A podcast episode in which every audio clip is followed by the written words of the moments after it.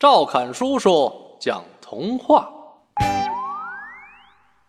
小兔乖乖。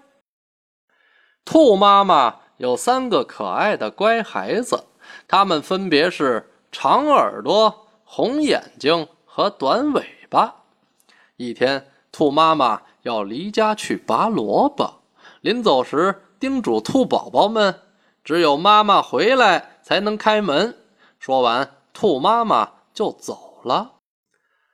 兔妈妈拔完萝卜回来，在门外一边敲门一边唱歌：“小兔子乖乖，把门开开，妈妈回来了，快点把门开，妈妈回来了，快点把门开。”躲在一边的大灰狼偷听到了兔妈妈唱的歌，暗暗的记了下来。第二天，兔妈妈又去拔萝卜了。趁着兔妈妈不在家，大灰狼来了。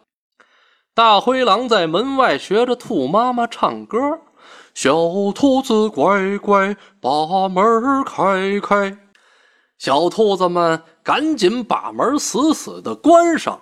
大灰狼被夹住了尾巴，疼得嗷嗷直叫。